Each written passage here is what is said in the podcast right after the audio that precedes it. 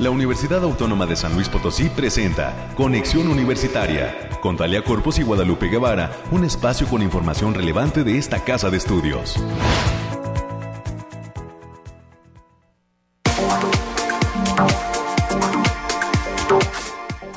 ¿Cómo le va San Luis Potosí? Bienvenida, bienvenido a este espacio de conexión universitaria. Viernes ya, viernesito rico, viernesito sin lluvia, viernesito sin tanto frío. Esperemos que la esté pasando de lo mejor.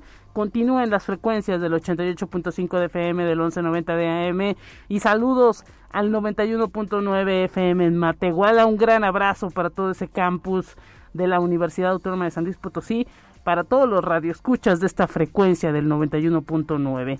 En este viernes, hoy los detalles del clima los dará Alejandrina Dalemés en unos minutos más. Las noticias COVID, desafortunadamente continúan a la alza los casos. Los temas de la USLP. Hoy arranca el cuarto festival de cine de esta casa de estudios. También en Matehuala habrá actividad a partir del mediodía. Así que súmese totalmente gratis todas las actividades de este cuarto Festival de Cine Universitario. Estaremos platicando en los próximos minutos con el maestro Roberto Rangel Torres, coordinador del diplomado denominado Recursos Humanos que se va a impartir próximamente desde la Facultad de Contaduría y Administración. Para todos aquellos que se quieren especializar, que quieren pues tener eh, una... Eh, ahora sí que refresh de conocimiento y que quieren ahondar más en el área de recursos humanos, la Facultad de Contaduría y Administración está organizando una serie de cursos para eh, pues ello y estará el maestro Roberto Rangel Torres, coordinador de esta área, para darnos detalle de cuándo inicia este diplomado en recursos humanos en la Facultad de Contaduría y Administración. Estaremos también platicando con el doctor Ricardo Alberto Guirado, él es director del Instituto de Física de nuestra universidad. Arrancan ya las actividades por los 65 años del Instituto de Física, una gran comunidad que se ha destacado en el ámbito de la investigación internacional. ¿Qué es lo que viene? ¿Cuáles son eh, los temas, las actividades que están llevando a cabo en materia de investigación? y qué estarán realizando para conmemorar estos 65 años del Instituto de Física. Más adelante con nosotros el doctor Alberto, eh, Ricardo Alberto Guirado, director del Instituto de Física. Y para cerrar, pues no podemos dejar fuera, le decimos que está el cuarto Festival de Cine de la USLP. El día de mañana la muestra de cortometrajes potosinos.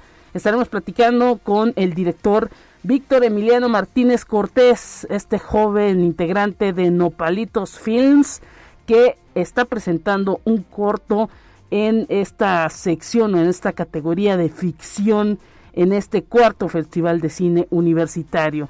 La muestra de eh, cortometrajes potosinos se va a llevar a cabo el día de mañana, 9 de octubre, a partir de las 4 de la tarde y nos va a platicar Víctor Emiliano Martínez Cortés por qué filmar este cortometraje Nico, dónde se llevó a cabo y cuáles son las características, cuánto es el tiempo de duración. Estará promoviéndose esta eh, muestra de cortometrajes potosinos en el auditorio Rafael Nieto con entrada totalmente libre el día de mañana a partir de las 4 de la tarde. Así que pues es lo que vamos a tener a lo largo de este espacio. Ya están todo el equipo de la Dirección de Radio y Televisión y de la Dirección de Comunicación e Imagen listo para llevar hasta usted todos los temas que acontecen en esta casa de estudios. Nos vamos rápidamente con los detalles del clima. Está ya Alejandrina Dalemese en esta mañana.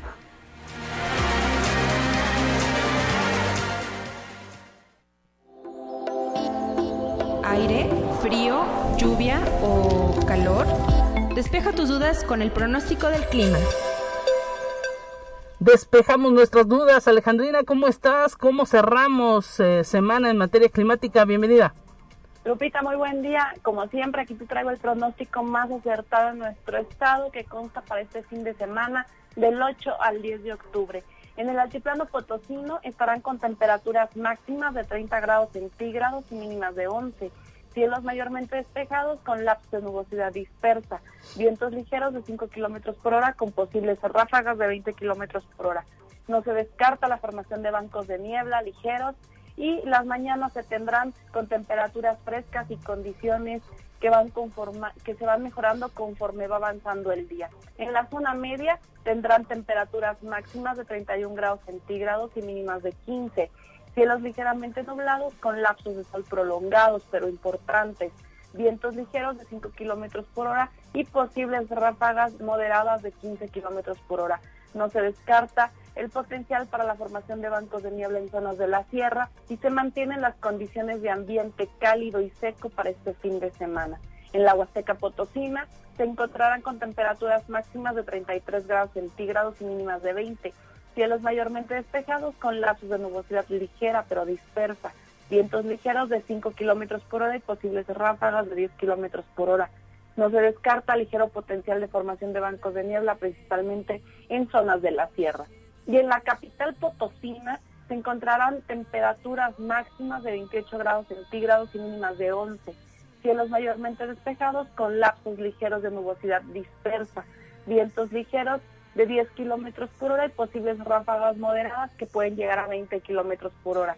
Se presentan mañanas con ambiente fresco, mejorando la temperatura conforme avanza el día. Y nuestras recomendaciones para estos días, Lupita, insistimos en que nos sigamos cuidando, en que no bajemos la guardia, en que tratemos de salir lo menos posible y no dejemos de usar nuestro cubrebocas. Asimismo, avisarles que el factor de radiación ultravioleta se encuentra en nivel moderado y se debe considerar no exponerse al sol más de 30 minutos consecutivos en horas de mayor insolación.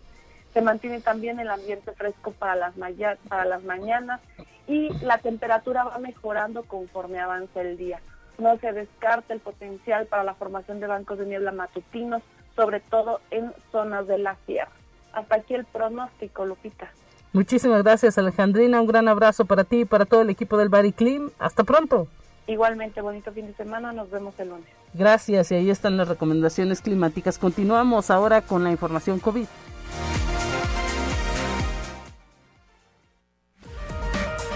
Noemí Vázquez Aldaña con lo más relevante del reporte COVID-19.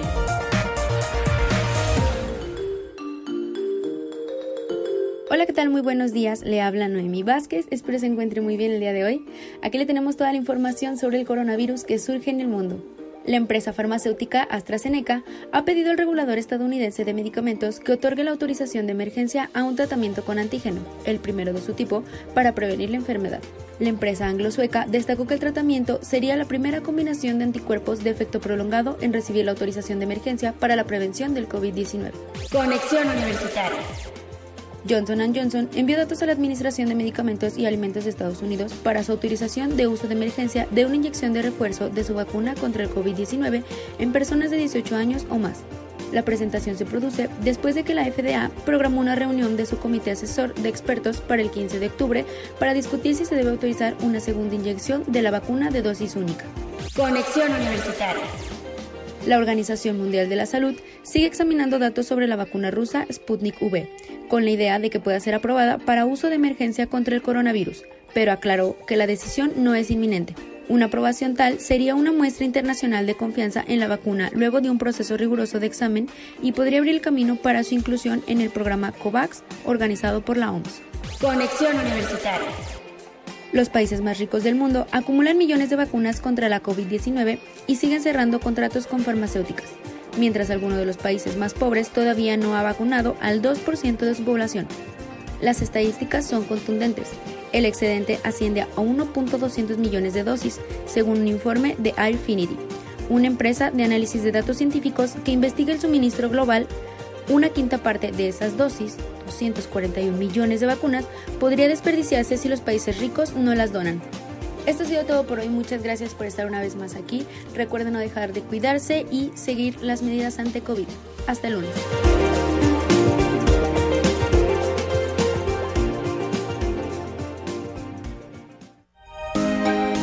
Escuche un resumen de Noticias Universitarias. Entramos de lleno con la información de la Universidad Autónoma de San Luis Potosí. Se encuentra ya en este viernes América Reyes. ¿Cómo estamos y qué hay? Aparte de todo el tema de cine, ¿qué tiene en puerta la universidad? Bienvenida, ¿cómo estás? Con el gusto de saludarte, Lupita, a ti y a todos quienes nos escuchan a través de las diferentes frecuencias. Saludos a nuestros compañeros allá en el campus Matehuala. Pues como bien me lo mencionas, hay mucha información y comentarte que esta casa de estudios inició los trabajos de planeación anual para el ejercicio administrativo 2022, en el que cada una de las entidades académicas y administrativas deben realizar la propuesta formal para el próximo año, misma que debe de ser responsable y acorde a la situación de ajustes económicos y de austeridad, dadas las condiciones actuales de la economía. Así lo indicó el rector, el doctor Alejandro Javier Cermeño Guerra. Y como bien lo señalaba Lupita, este día arranca el cuarto Festival de Cine de la OASLP, que se llevará a cabo a partir de este 8 de octubre y hasta el día 14 en el patio del edificio central como sede principal. Las funciones arrancan con la proyección Ánimo Juventud, una historia sobre cuatro jóvenes de la Ciudad de México que transitan hacia la vida adulta. Se contará con la presencia del director Carlos Armella y el actor Mario Palmerín. Te esperamos a las 19 horas en el patio del edificio central. La entrada es completamente libre. Hay que destacar que hay cupo limitado respetando las medidas sanitarias. Ánimo juventud y pues sí, que esa juventud venga al patio del edificio central, utilización de cubrebocas, le van a tomar la temperatura al entrar y también le darán un poco de gel para que pueda ingresar. Sabemos que pues hay que cumplir el hecho de tener el cubrebocas puesto todo el tiempo de la función y pues de esa manera es como estará llevándose a cabo todas las eh, eh, proyecciones de películas aquí en el patio del edificio central a partir de hoy. Mañana la muestra de cortometrajes potosinos a partir de las 4 de la tarde también en el patio. Y pues vienen muchísimas sorpresas que consulten todo el programa porque también Matehuala está listo. Así también, ya que la Coordinación Académica Regional Altiplano, la que conocemos como la COARA, también es sede de este cuarto Festival de Cine y al mediodía de del día de hoy en el auditorio de esa entidad y con todas las medidas sanitarias y también entrada libre, presentará la película Después de ti del director potosino José Ramón Chávez, quien estará presente en ese lugar. Para mayores informes sobre la programación pueden consultar el Facebook Cultura UASLP.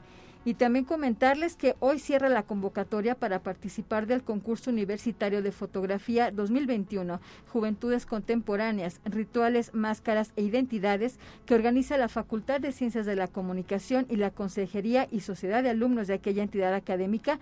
Todas las bases están disponibles en las redes de la Consejería de Alumnos de la Facultad de Ciencias de la Comunicación.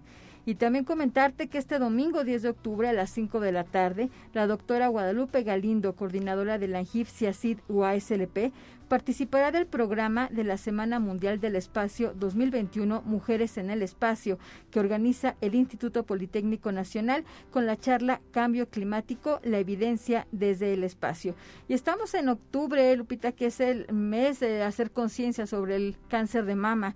Y también hay que ver que es una enfermedad que podemos detectar a tiempo si estamos al pendiente de nuestra salud y se puede lograr una detección oportuna y evitar la muerte. Así lo expresó la doctora Carolina Ortega Olvera. Ella es secretaria académica de la Facultad de Enfermería y Nutrición de la OACLP, quien detalla que en la actualidad la autoexploración es una herramienta básica para la detección temprana y una de las causas de contaminación del suelo en el estado es el uso y abuso de agroquímicos como insecticidas, herbicidas, fungicidas y nematicidas, cuyo promedio de vida residual es de entre 20 y 30 años y que al afectar a los mantos acuíferos perjudican a la flora, la fauna y propiamente al hombre. Así lo señaló el doctor Juan Fernando Cárdenas González, quien es docente e investigador de la Unidad Académica Multidisciplinaria Zona Media de la Universidad Autónoma de San Luis Potosí, lo que se conoce como el Campus Río Verde. Y también el campus de Salinas e invita al cuarto Congreso Nacional, tercer Congreso Internacional de Agroindustrias, Automatización y Agronegocios, así como al tercer Coloquio Estatal de Administración y Negocios, el reto de la multimodalidad y la transversalidad en la era digital y los tiempos de pandemia. Las actividades serán a partir del 7 y hasta el 10 de diciembre de 2021. Todavía hay tiempo para enviar trabajos, que eh, cierra la convocatoria hasta el 15 de noviembre y pueden enviarlas al correo sn aaa2021 arroba gmail.com. Y la Universidad Autónoma de San Luis Potosí y la Unión de Asociaciones de Personal Académico, a través de la Comisión Mixta de Vigilancia, lanza la convocatoria de año sabático y descarga académica conforme a los artículos 111 y 109 y tienen abierta la recepción de solicitudes del 18 de octubre al 2 de noviembre de 2021. Pueden consultar la convocatoria completa en la página http dos puntos diagonal diagonal a.uaslp.mx diagonal sabático. Hasta aquí la información, Lupita. Pues atención con todas estas recomendaciones.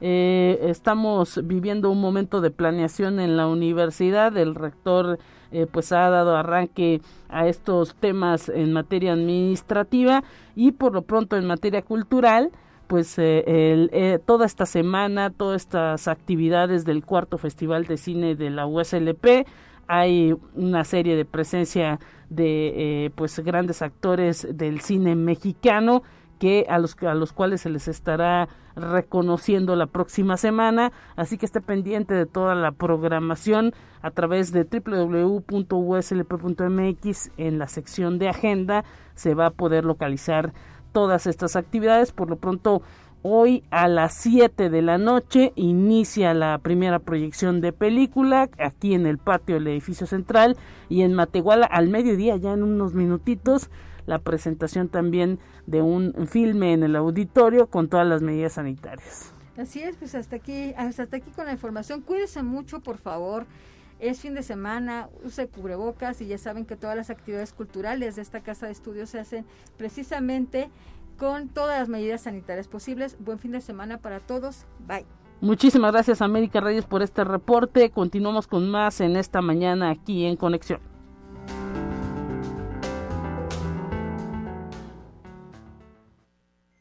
Presentamos la entrevista del día.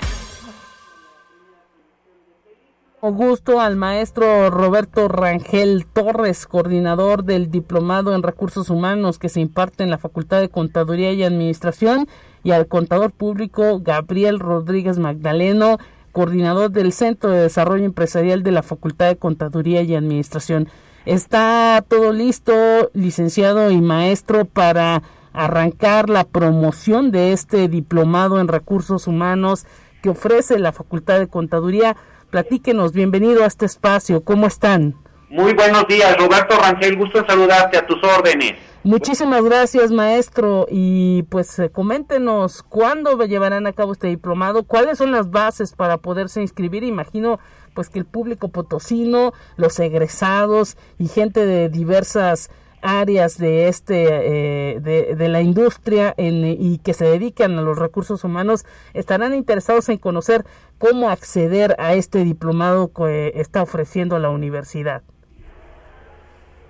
Adelante. Buenos días, eh, gusto saludarte. Así es, nuestro diplomado de recursos humanos eh, inicia el 28 de octubre del 2021 y termina el 26 de febrero del 2022 consta de 160 horas, es un diplomado que está dirigido a que las personas que tienen la responsabilidad de la administración del talento humano, que déjame comentarte, es el factor más importante en las organizaciones, para el éxito de su organización requiere de un talento humano preparado, enfocado a los objetivos de las organizaciones. Entonces, este diplomado consta de nueve módulos, en donde al, participante se le asignan y se le dan las prácticas y las técnicas más actualizadas que hoy se aplican en las organizaciones y que eso le va a permitir al término de nuestro diplomado y poderse incorporar a su organización, aplicarlo de una forma inmediata y así poder contribuir desde el lado del talento humano al logro de los objetivos organizacionales importante todo esto porque pues es básico en este momento en que pues a lo mejor las empresas están viviendo complicaciones en materia económica y pues también en materia laboral el hecho de que eh, desde esa área de recursos humanos pues eh, se tengan las mejores herramientas para poder brindar la mejor atención a todo lo que implica una organización. Sí, así es. Eh, nuestro, nuestro diplomado es un diplomado muy competitivo. Yo te comento que tiene ya en el mercado alrededor de unos 18 años, que ha sido muy solicitado. Consta de nueve módulos en los cuales se le otorgan al participante diferentes áreas que contribuyen al desarrollo del talento humano. Por comentarte alguna, por ejemplo, planeación estratégica y de recursos humanos, con ese abrimos el diplomado, porque ahí al, participante se le dan todas las técnicas para conocer el negocio. Primero vamos a conocer el negocio. Hoy se habla mucho de hombres y mujeres de negocios en recursos humanos.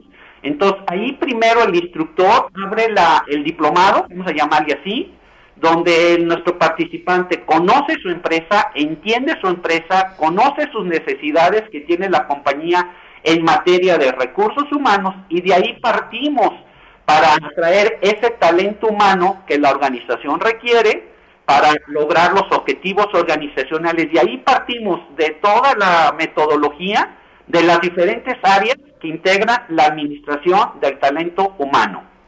Importantísimo y bueno, ¿qué maestros para quienes se pudieran estar preguntando eh, eh, quiénes son parte del cuerpo docente que imparte las materias o las charlas que se estarán dando en este diplomado de recursos humanos? ¿A dónde dirigir también eh, los esfuerzos para poderse inscribir? ¿Qué costos hay? o más o menos eh, cuál sería la mecánica para poderse inscribir. Háblenos un poco de estos dos aspectos. yo te comento lo relacionado con los instructores. Mira, en el módulo de Administración Estratégica del Talento Humano está el doctor Miguel del Río, que es catedrático aquí de la facultad, con una amplia experiencia en todo lo que es la planeación estratégica. En lo que es el proceso de atracción del talento humano tenemos a la licenciada Rosa María Almendaris Nieto, gerente de recursos humanos de la empresa PEASA, con una experiencia amplísima en materia de talento humano, en la evaluación del impacto de la capacitación, porque también hay que ver el conocimiento que tiene nuestro talento humano, está el maestro Cruz Luna, que es funcionario de nuestra universidad del área de División de Desarrollo Humano, eh, otro instructor con muchísima capacidad es el licenciado Ramón Martín del Campo de la empresa Estafeta, que nos apoya en la evaluación de competencias, en el área de lo que es impuestos, seguro social, Infonavit, toda la normatividad, el maestro Rubén de la Rosa, que tiene un despacho de más de 30 años en el medio de recursos humanos, en el área de salud ocupacional, que es un módulo muy importante que ahorita con la situación que vivimos en las organizaciones del COVID, pues este tema es muy relevante porque aquí la doctora Lourdes González Ibarra, que tiene más de 30 años en el área de la medicina laboral, muy importante su, su conocimiento y su aportación. En el lado del desarrollo organizacional, pues tu servidor Roberto Rangel elaboré más de 30 años en la zona industrial. Tenemos el módulo de los sistemas de gestión de calidad de recursos humanos del ingeniero Luis Tobías, un asesor de empresas ya de muchísimos años, alrededor de unos 30 años, y cerramos todo el módulo con la parte laboral, toda la cuestión laboral que ahorita está teniendo cambios muy importantes Está la licenciada Sandra Leticia López Villanueva, jefe de recursos humanos de nuestra universidad. Entonces, te puedo decir que contamos con un staff académico bastante competitivo. Así es, amplio y con gran experiencia, maestro Roberto Rangel Torres. ¿Cuáles serían las fechas límites para inscribirse y a dónde comunicarse para todos los que estuvieran interesados para en cursar este diplomado en recursos humanos que ofrece la Facultad de Contaduría y Administración. Lupita, muy buenos días, Gabriel Rodríguez Magdalena. Adelante, contador, ¿cómo está? Muy bien, gracias a Dios. Muchas gracias por tu invitación, Lupita. Es un placer estar con ustedes conviviendo en este momento. Saludo a todos tus radioescuchas. Mira, eh, el periodo de, inscripción es a partir del día 11 de octubre, el próximo lunes, hasta el 28 de octubre, el 21, que es cuando inicia nuestro diplomado. Eh, el costo, el costo son 9.650, puede ser en un pago, una sola exhibición, o bien en tres parcialidades. Eh, cabe mencionar, Lupita, que nuestra modalidad es virtual, precisamente porque tenemos este, eh, participantes de empresas que se trasladan a, nuestras instalaciones si fuera el caso y se puede un poquito ahorita este confundir. Entonces tenemos precisamente la, lo que es la modalidad virtual para que sea un poco más cómodo para todos los participantes. Eh, si me permites te doy los horarios. Claro. Los horarios son los días jueves de 18 a 21 horas, los viernes igual 18 a 21 horas, sábados de 9 a 1 de la tarde. Eh, aquí también cabe mencionar, Lupita, eh, este, este diplomado o nuestros diplomados son ofrecidos también para una opción de titulación de nuestros alumnos. Entonces, en este caso, eh, este diplomado de recursos humanos es únicamente para efectos de, de opción de titulación de licenciaturas en contaduría pública y licenciaturas en administración. ¿sí?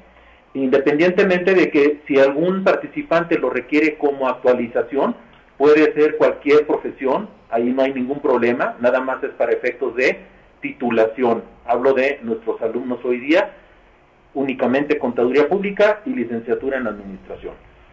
Eh, por ahí, por ahí si, si me permites, Lupita, te Adelante. nuestras redes sociales en las cuales los chicos se pueden comunicar directamente con nosotros. Adelante. Facebook es CDE, CCA, UACLP, así nos, nos buscan y nos encuentran en Facebook.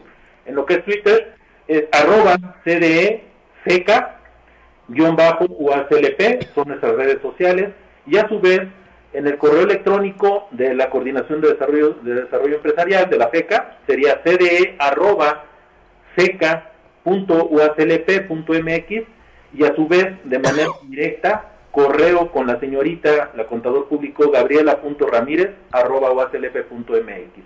Estos serían nuestros contactos, Lupita, para que nuestros participantes pudieran estar con nosotros y ojalá y pudiéramos tener gran afluencia en este diplomado de recursos humanos. Así es, esperemos que haya mucho interés por parte de egresados, por parte de los estudiantes que puedan acceder a este proceso de titulación. Y pues ahí está este diplomado en recursos humanos que ofrece la Facultad de Contaduría y Administración, entender que CDE es del Centro de Desarrollo Empresarial que es de la Facultad de Contaduría y Administración, que es la entidad o el área ahí de la facultad desde donde surge toda esta planeación de diplomados que ofrece la facultad. Enhorabuena, muchísimas gracias maestro Roberto Rangel Torres, coordinador del diplomado y contador Gabriel Rodríguez Magdaleno por compartir con el auditorio de Conexión Universitaria todas estas actividades que están en puerta dentro de la Facultad de Contaduría y Administración y esperamos que haya mucho interés del público potosino. Un gusto muy grande saludarlos, muy buen día y aquí los esperamos con muchísimo gusto. Un abrazo cordial.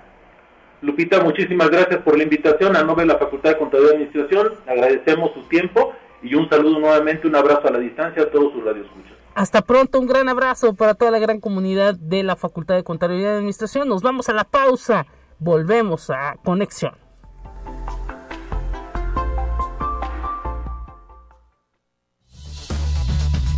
Vamos a una breve pausa. Acompáñanos. Continuamos en conexión. Volvemos con más temas. Te presentamos la entrevista del día. Gracias por continuar con nosotros a través de Conexión Universitaria. Saludamos con muchísimo gusto hasta la zona universitaria poniente al director del Instituto de Física de nuestra universidad, el doctor Ricardo Alberto Guirado. Bienvenido, doctor. Muchísimas gracias por tomar esta comunicación. ¿Cómo se encuentra? Bien, bien, Lupita, al contrario, muchísimas gracias a ustedes por la oportunidad de, de hablar en el espacio y pues aquí ya trabajando desde temprano, igual que ustedes. Estamos con 65 años en este 2021 de la fundación, de la conformación del Instituto de Física de nuestra universidad y han lanzado un programa muy amplio de actividades que pues tienen también que ver con la difusión, con el contacto con egresados, con el contacto con grandes investigadores que eh, pues en el ámbito mundial de la física están pues ahora sí que siendo parte de esta institución que cada vez se hace más grande. Sí, fíjate Lupita que estamos muy contentos porque 65 años es una edad muy significativa y fíjate que el logo, el logo, la frase promocional digamos del evento es 65 años formando científicos en México. Y esa frase claramente refleja pues el trabajo que ha hecho el instituto a lo largo de todos estos años eh, educando a los muchachos y convirtiéndolos en investigadores. Fíjate que nuestro nuestro programa de seguimiento de egresados lo que muestra es que nuestros investigadores salen de aquí y a su vez ellos nutren las capacidades de investigación de otras universidades. Tenemos egresados trabajando como investigadores en Sinaloa, Sonora, Nuevo León, Zacatecas, Guanajuato, en fin, Veracruz, una infinidad de, la mayoría de los estados de la República, y esos investigadores a su vez son miembros del ESNI. Entonces la labor del instituto en la formación de recursos humanos ha sido fundamental. Desde luego que eh, la generación de conocimiento pues habla por sí sola, los investigadores tienen un altísimo nivel, tienen reconocimiento internacional, son premiados por todos lados y cumplimos también con el proceso de difusión de la ciencia a través de publicaciones científicas y ahora a través de nuevos proyectos que involucran eh, eh, escribir libros para eh, transmitir este conocimiento pues a, todos los sectores de la población. Entonces yo creo que estamos cumpliendo a cabalidad con las funciones sustantivas de la universidad y bueno, estamos muy contentos a ver cómo nos transformamos ahora. El señor rector ya nos dio instrucciones de que este 10 de 10 de enero, creo, del 2023, pues se va a iniciar un proceso de refundación de la universidad. Empezamos un nuevo siglo y pues hay que estar atentos a ver cómo, cómo podemos evolucionar. Como decía Mussolini, o Rinovarsi o Periri. Además, hay que señalar esto, doctor eh, Ricardo Alberto Guirado, usted también como parte de esta institución, eh, eh, pues ha sido también con, testigo de todos esos cambios que ha vivido, pues ahora sí que el área de la física, porque pues ha ido creciendo todo el trabajo, cada vez están ustedes, digámoslo así, más vinculados con distintas universidades e investigadores del mundo y pues bueno, ya hasta un premio eh, importante eh, Nobel estará presente dentro de sus actividades por estos 65 años. Sí, sí, fíjate que lo dices muy bien, Lupita, efectivamente los físicos eh, al inicio de la, de, la, creación del instituto, pues se dedicaban a, temas muy exclusivos de la física. Eh, pero em, efectivamente, como tú bien lo dices, hemos ido evolucionando eh, y se han hecho proyectos cada vez más interesantes y más amplios y más de mayor impacto por la vinculación que los investigadores empezaron a tener con otras áreas, con las matemáticas, con la biología, con la química. Entonces, pues eso ha enriquecido mucho eh, la labor de investigación ha dado mayor solidez y pertenencia a los proyectos y desde luego que en el escenario internacional, pues los investigadores también son muy activos y la gente tiene eh, muchos contactos como los que están ahí en el programa, ¿no? los invitados son de primer nivel, pues tenemos hasta pre... Anduvimos eh, tratando de invitar a Albert Fer, que fue otro premio Nobel, pues, que lo ganó por la magnetoresistencia, es un francés, colega de nosotros también, pero pues prácticamente ahí yo creo que la agenda está más complicada, hay que avisarle con dos años de anticipación. Pero desde luego que nos mandó los, las felicitaciones y un abrazo y todo, Entonces sí, vamos por buen camino, lo que Así es, importante pues todo lo que viene y lo que están investigando, ¿no, eh, doctor? Porque pues toda esa comunidad de eh, primero alumnos y ahora ya a muchos se han convertido en docentes ahí dentro de la institución pues ha también hecho una comunidad eh, muy sólida que como lo dice colaboran entre ellos mismos para sacar adelante distintos proyectos. ¿En qué están trabajando actualmente? Platíquenos un poco de lo que viene en el panorama de investigación para la entidad. Fíjese que efectivamente eh, me gusta lo que dices porque yo sí quisiera que se vea el instituto que se defina como un semillero de científicos en México. Entonces, efectivamente nutrimos a todas esas, a muchas dependencias